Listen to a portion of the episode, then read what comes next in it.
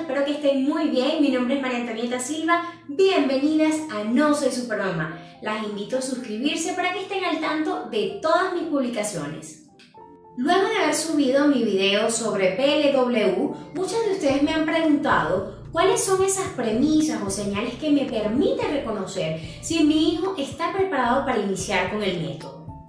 Número uno, haber cumplido seis meses de edad. ¿Por qué?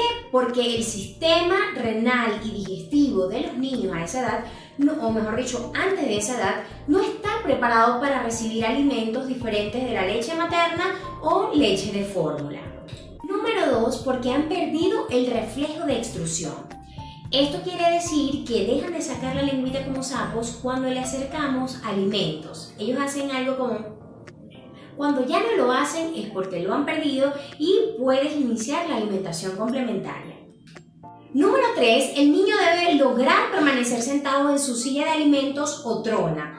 Un niño que esté flocho, que esté bamboleando, corre mayor riesgo de, de atragantarse, bien sea por el método tradicional o con papillas o también con trozos. La idea es que el niño mantenga su cabecita, su cuello y su espalda bien erguida.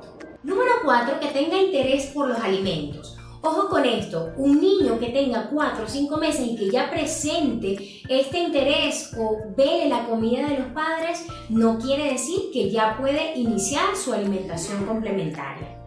Número 5, que tenga la capacidad de llevar objetos a la boca por último, si llega el momento de iniciar la alimentación complementaria de tu bebé y este aún no cumple con todas las premisas que te acabo de mencionar, lo ideal es esperar una o dos semanas más para volver a intentarlo.